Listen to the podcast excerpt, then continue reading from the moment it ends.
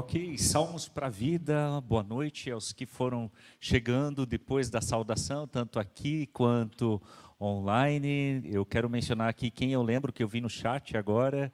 Eu vi que o casal Enola, lá de Rio Negrinho, está junto. Eu vi que a, Cris, a Terezinha, isto, de Curitiba, também está conosco. O casal Jackson e Cristiane. Eu vi um, um boa noite, vou repassando para vocês tá?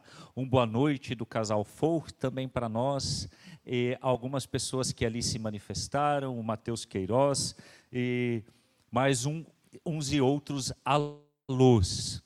E agora, eu gostaria de perguntar a você,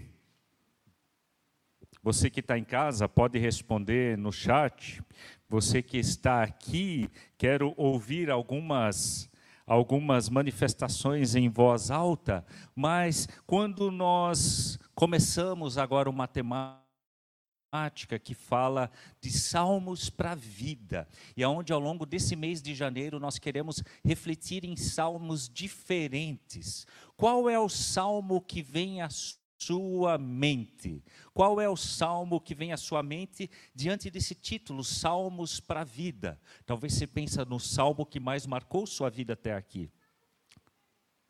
Vem cá, vem cá, Lia. Já veio um na tua cabeça, que legal. Lia, que legal, você foi a primeira que se manifestou. Olha para lá, olha para lá, para o pessoal de casa te enxergar. É naquela luzinha verde.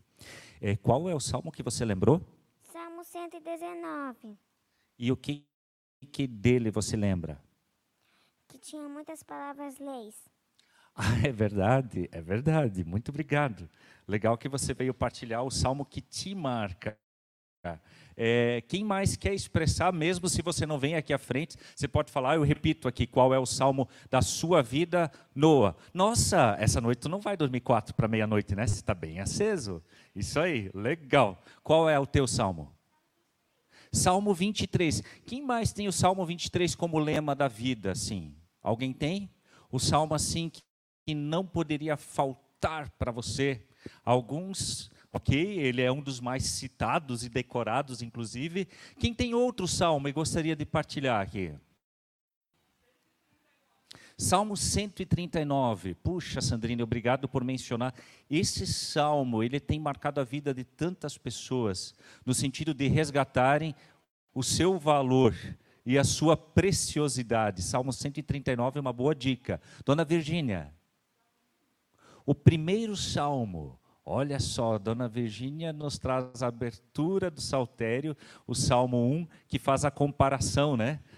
a, a proposta ali dos dois estilos de vida e o convite para andarmos com aqueles que andam com o Senhor também. Obrigado.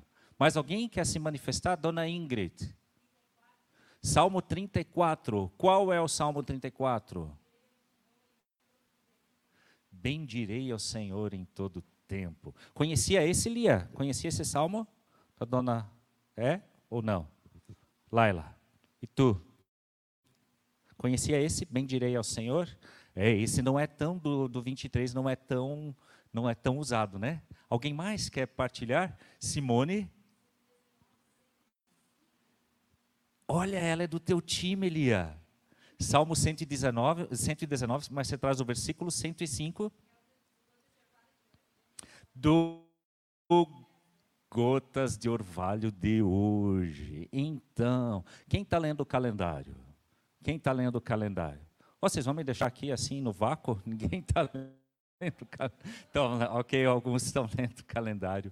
E vocês, ao longo do ano, terão a oportunidade de também trazerem sua meditação, baseado no versículo do dia do, do Carlos. Trazer o seu salmo por favor.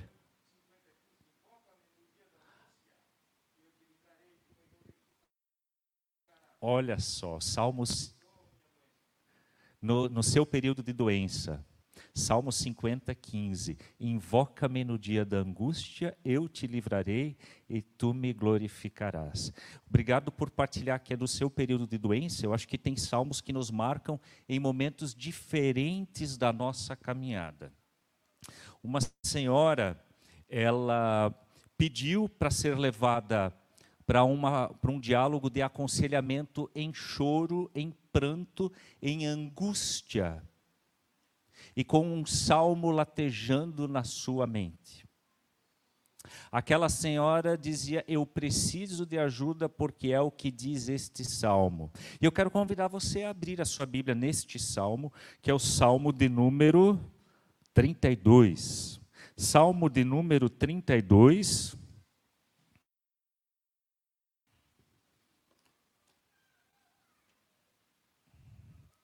E aquela senhora, ela chegou dizendo assim: é como diz aqui no Salmo 32: Enquanto eu calei os meus pecados, envelheceram os meus ossos pelos meus constantes gemidos todo dia. Nós temos vários tipos de salmos. E um deles, que é apresentado aqui no Salmo 32 são os salmos de lamento pelo próprio pecado, pela culpa, os salmos ou textos de confissão. E aquela senhora, quando ela buscou aconselhamento, totalmente angustiada e gemendo literalmente de dor, ela experimenta, ela experimenta que não é a sua culpa, mas é a sua culpa não confessada que fazia com que a sua dor física e a angústia da alma fossem tremendas.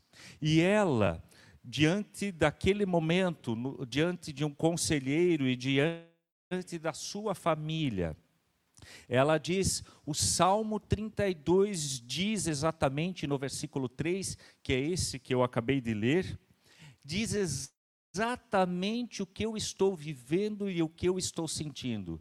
E eu não aguento mais. Você também já esteve no momento de não aguentar mais, de saber, eu preciso confessar. E por vezes, quem sabe nem é um confessar pecado, mas é confessar algo muito genuíno e sincero seu para as pessoas mais próximas a você. Por vezes é confessar ou abrir o coração o que se passa lá dentro.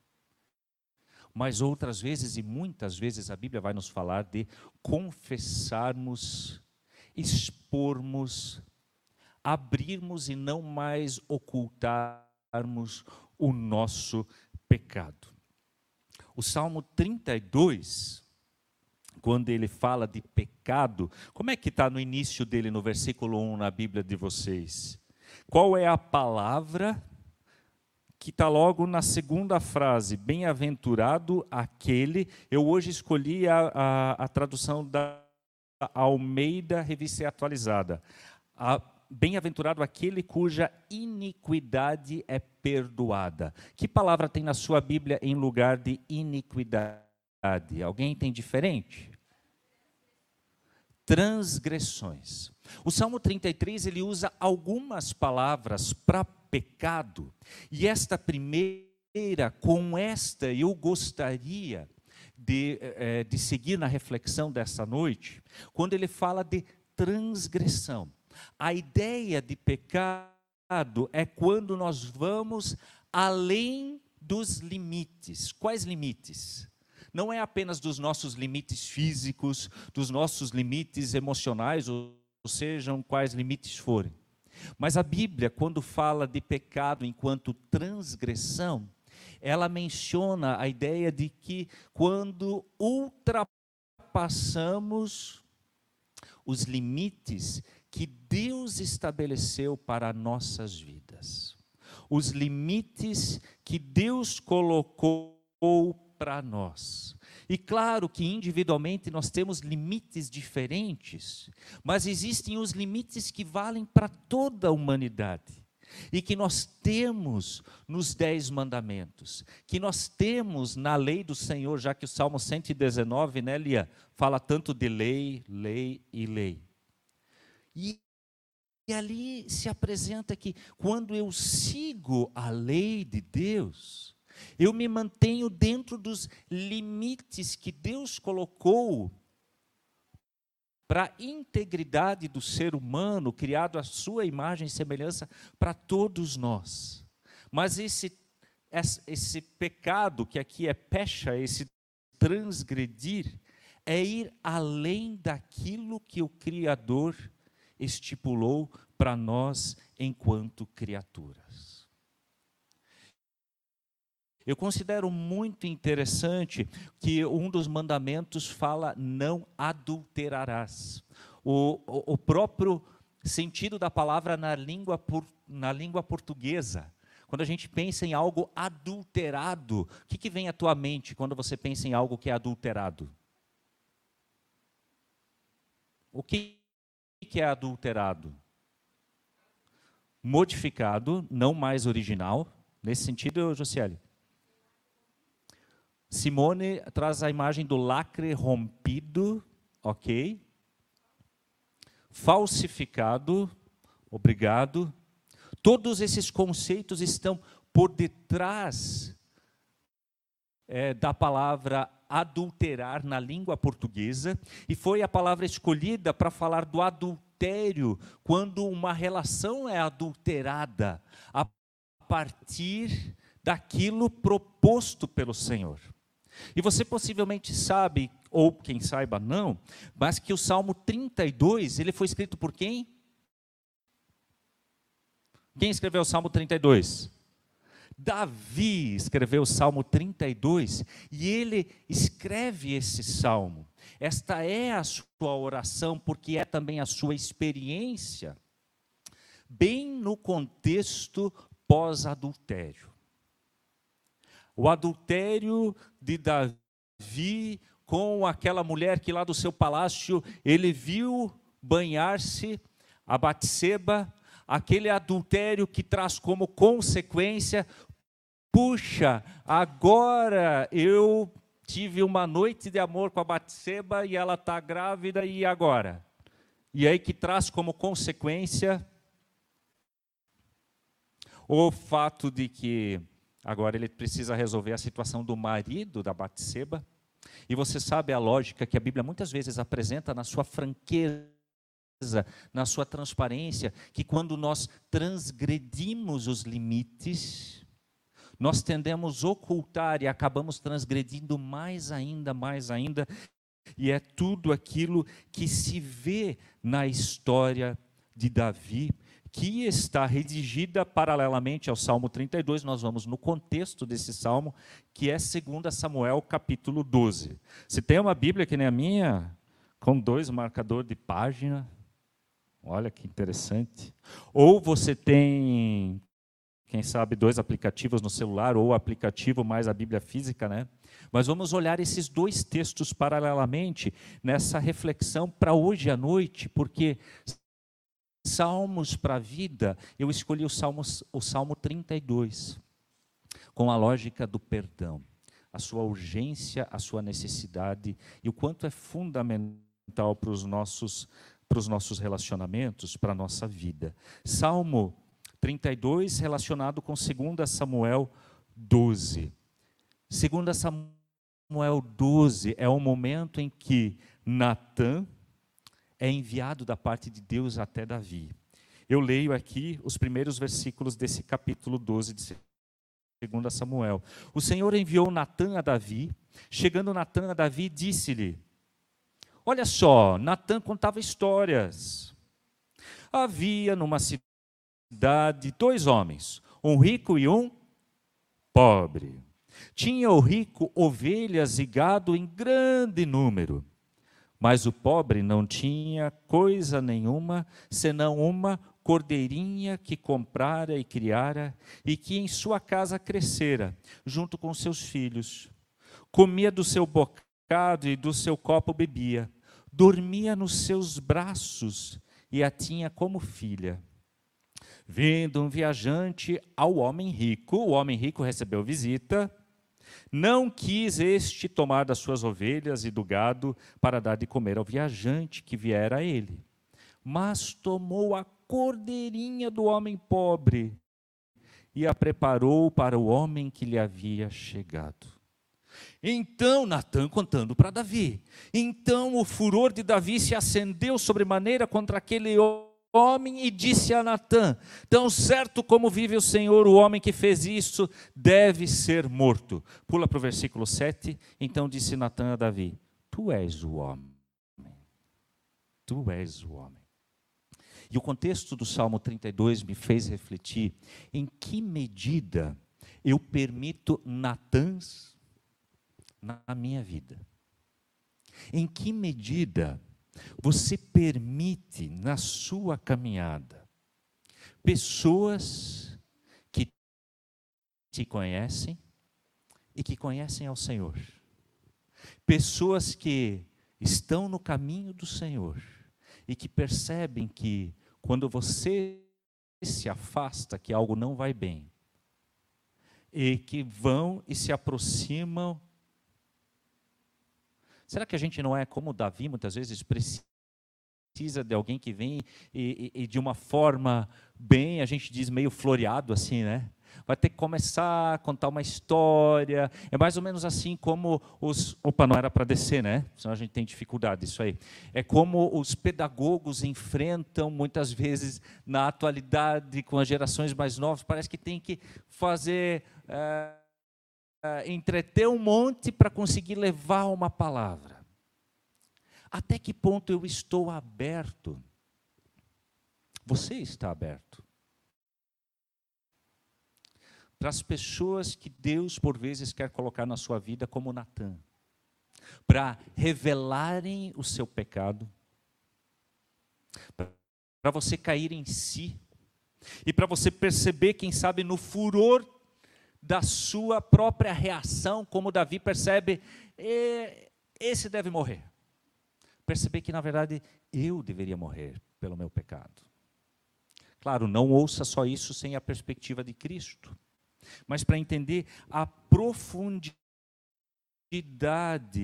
deste pecado e de todo e qualquer pecado que sempre é contra Deus e é contra o próximo, porque nós estamos interligados, nós estamos conectados. O pecado pesa. E Natan traz esse aspecto na vida de Davi e Davi se sente pesado. Enquanto calei os meus pecados, envelheceram os meus ossos pelos meus constantes gemidos todo o dia. É óbvio, você sabe que não é toda dor física, é, toda doença, não tem origem no pecado, no seu pecado, necessariamente. Mas eu permito esse questionamento quando a angústia na alma, quando eu não sei o que fazer e as coisas não vão bem e precisam precisam melhorar. Eu não estou bem fisicamente, eu não estou em paz, eu não estou bem diante do Senhor nem nem emocionalmente. Eu permito que o Senhor questione o meu íntimo, o meu coração. Como é bonita a sequência do Salmo 32, quando se diz, quando Davi diz: "Confessei-te o meu pecado, e a minha iniquidade não mais confessei-te o meu pecado e a minha iniquidade não mais ocultei. Disse: Confessarei ao Senhor as minhas e tu perdoaste a iniquidade do meu pecado. A experiência é contrária às nossas emoções. As nossas emoções, elas nos dizem que se eu abrir o jogo, e se eu revelar o que está lá escondido no meu coração, e se eu for franco e de fato confessar o que vai no meu coração, o que vai na minha mente, o que eu tenho acessado no meu celular, o que eu tenho praticado quando ninguém está próximo, a maneira como eu lido adulterando relacionamentos ou não. E aqui a gente pode pensar adultério para muito além de infidelidade, mas quando não é mais o original nos nossos relacionamentos como Deus queria. Não é mais o original no meu casamento, não está dentro do plano que Deus pensou. Não é mais o original para dentro das amizades, da irmandade, da comunhão. Pesa, confesso, como por vezes temos o receio, mas aqui Davi experimenta que quando ele confessa, Deus perdoa. E eu creio que você também já teve essa experiência do pecado parecer te afastar do Senhor e o pecado nos afasta. Mas o Senhor não nos afasta, não se afasta de nós, e isso é incrível, porque na medida em que confessamos, Ele está ali junto para ouvir. E a experiência de Davi, ela é do perdão. E nós gostamos de, diante disso, olhar o outro lado da moeda, sim, é necessário dizer, sim, Deus perdoa, mas precisa se lidar com as consequências do pecado. Você concorda comigo? Deus perdoa, mas tem também as consequências do pecado. A história de Davi, ela vai nos apresentar esse aspecto. Eu volto a 2 Samuel 12, versículos 13 e 14. Então disse Davi a Natã, na sua experiência de confissão: Pequei contra o Senhor. Disse Natã a Davi: Também o Senhor te perdoou o teu pecado. Não morrerás. Perdão acontece. Versículo 14. Mas posto que com isto deste motivo a que blasfemassem os inimigos do Senhor, também o filho que te nasceu morrerá. O fruto do relacionamento de Davi e Batseba. Eu convido você a, a, ler o desenrolar dessa história em 2 Samuel capítulo 12. Ela é, ela é bastante impactante, tanto pelo lado das consequências das nossas escolhas, da necessidade de sermos confrontados pelo Senhor, seja o mensageiro quem for, e eu desejo a nós um ano de uma maturidade é, na caminhada com Jesus, para que não escolhemos, não escolhamos os mensageiros, quem vai trazer a mensagem do Senhor, mas permitir e focar, o que importa é que é mensagem do Senhor na minha vida. Talvez você não goste daquele que vai falar contigo em particular e você preferiria uma outra pessoa. Ou às vezes nós em comunidade, né, que nem aqui onde tem mais missionários, puxa, mas eu preferiria e tal. Eu também tenho minhas preferências. Mas a gente focar mensagem do Senhor. E por meio daquele que acusa o pecado, vem a palavra de perdão, mas vem também a palavra de tenha consequência. Sabe, por vezes nós ficamos aqui, não só nessa história, mas também na nossa relação com Deus. Nós entendemos o perdão, nós decidimos viver a partir do perdão, mas nós, na mesma medida em que olhamos para o perdão, nós olhamos para as consequências do nosso pecado. Eu não sou ninguém para dizer para você que com consequência você precisa arcar e qual não. Mas o Senhor que perdoou, e o Senhor que disse, mas terá uma consequência, e aquele filho de Davi com Batseba, de fato, apesar do jejuar, do clamar de Davi por uma semana, ele falece. E apesar do nosso sentimento, coitada da criança que não tem nada a ver, e fica esse sentimento mesmo diante desse texto, a história continua. A história continua nos versículos 24 a 25. Então Davi veio a Batseba, consolou-a, isso depois da morte do menino, e se deitou com ela. Teve ela um filho a quem Davi deu o nome de Salomão. E o Senhor o amou. A história não fica na confissão e no confronto que Natan faz acontecer. A história não termina com o perdão, mas também não termina com a consequência do pecado. A história inclui ainda uma nova página. E por que a história inclui uma nova página? Porque este é o nosso Deus. Um Deus que aponta o pecado, mas um Deus que nos chama para a confissão. E o Salmo 32, ele pode e precisa ser usado nas nossas vidas. Sabe, naqueles momentos em que eu sei que eu não estou em paz com Deus. Naqueles momentos em que eu sei que eu feri um irmão, uma irmã. Ou naqueles momentos em que eu fui ferido e eu não consigo perdoar. Porque o meu não perdoar o outro é tão pecado quanto a ofensa do outro em direção a mim. Mas de fazer deste Salmo 32 a nossa oração nesse momento. Aliás, nós temos todos esses salmos, todas essas orações, para delas fazermos uso também. Quando nossas palavras não são suficientes, ou quando nós, envergonhados por nossa culpa, não sabemos como nos direcionar a Deus. Experimente orar o Salmo 32. Experimente orar o Salmo 32. E aquela senhora que buscou na angústia da sua alma e na dor física, nos gemidos que sentia, é, alguém para confessar, um conselheiro. Depois de confessar, ela expressa: agora sim, agora eu posso ir para casa. Já me sinto mais restabelecida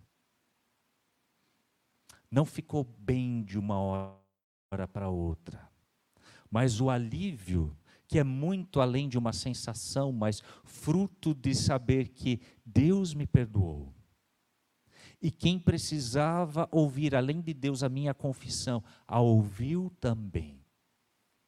Porque alguns gostam de confessar para a pessoa diretamente envolvida e não para Deus, outros para Deus, puxa, ainda bem, e aí justificamos, né? temos o acesso direto, que bom que a gente não precisa procurar alguém, mas pode falar direto com Deus, e acha que não precisa falar com a pessoa que ofendeu. Precisa sim, precisa os dois aspectos.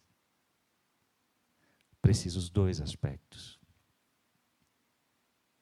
E Deus está conosco nas duas confissões. Naquela direcionada a Ele por meio de Jesus. E por isso nós iniciamos os nossos cultos ou a gente menciona de uma forma mais oficial que esse culto é realizado em nome do Senhor Jesus e do Trino Deus.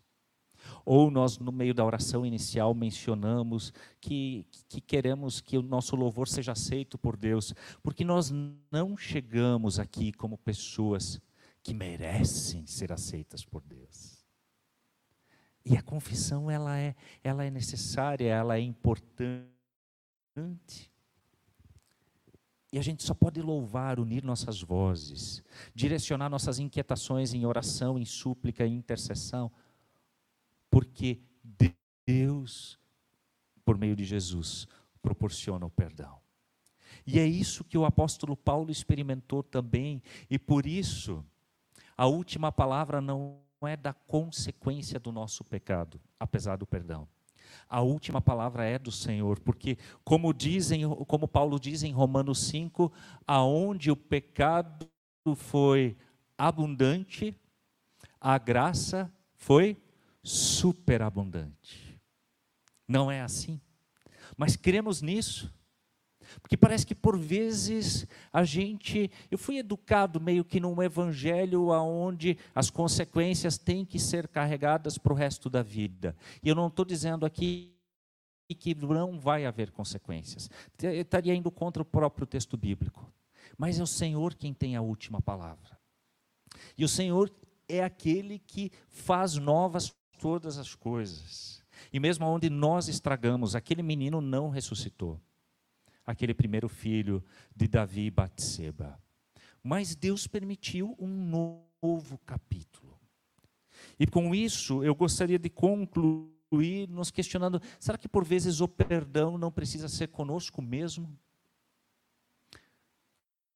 Confessar diante de Deus e também dizer: Senhor, me ajuda para que eu me perdoe e não fique mais preso ao meu pecado do que à tua graça. Porque se perdoar é abrir mão do pecado que ficou no passado, e assim começa o nosso salmo. Davi compõe esse salmo quando o perdão já aconteceu. E por isso ele começa de uma forma exageradamente alegre. Ele diz: Bem-aventurado, feliz aquele cuja iniquidade, perdão, ou transgressão ou pecado é perdoado. E a ideia de perdão, a palavra aqui para perdão é Deus afastar de nós o pecado. E eu desejo que você experimente isso nesse ano. E estou dizendo isso assim para você e para mim também. Nós somos imperfeitos. Nós vamos ter os nossos tropeços. Mas o salmo conclui falando da vida dos justos. E você sabe que Davi foi chamado de justo não por aquilo que ele fez com Batseba, sem dúvida nenhuma, não por aquilo que ele tramou contra Urias planejando a sua morte, é óbvio que não. Mas é chamado de justo porque aceita quando Deus aponta o pecado, aceita a culpa, confessa e vive a partir do perdão. E perdão neste salmo é Deus afastar de nós a nossa transgressão. Quando a gente extrapolou os limites, quando adulteramos literalmente, ou quando adulteramos tantos outros princípios de vida e leis que Deus colocou para nós. Perdão, Deus afasta de nós. Se apegue mais a esse Deus que afasta o pecado e a esse Deus que faz com que a graça seja mais significativa na nossa vida do que o pecado. Se perdoar, eu me perdoar, para mim significa isso. Me apegar mais, não é ignorar o meu pecado, é levar a sério, é confessar, é sofrer pelo pecado. Mas uma vez confessado genuinamente, é deixar que Deus faça a limpeza. O pecado ele leva embora. E ele quer nos marcar pela sua presença. Puxa, Davi pode. Você percebe essa experiência de Davi? Ele pode concluir o Salmo versículo 11: Alegrai-vos no Senhor e regozijai-vos, ó justos. Você percebe? Tem que ter uma, uma experiência genuína de perdão aqui. É um Davi que não está mais apegado e ele teria tudo para viver deprimido e achar, gente, não dá mais, não posso mais ser alguém que vai compor um hino de louvor, não posso mais tocar no louvor não posso mais tanta coisa. Mas ele compõe porque ele percebe que o Deus que perdoa é que faz dele um justo, não ele mesmo. Experimente também que o Deus que perdoa torna você justo. E nos tornar justo é a graça nos definir mais do que o nosso pecado. Que esta seja a sua busca diária em 2022. E que Deus nos abençoe no caminho dos justos, que são imperfeitos, mas que decidem viver a partir do seu perdão. Amém?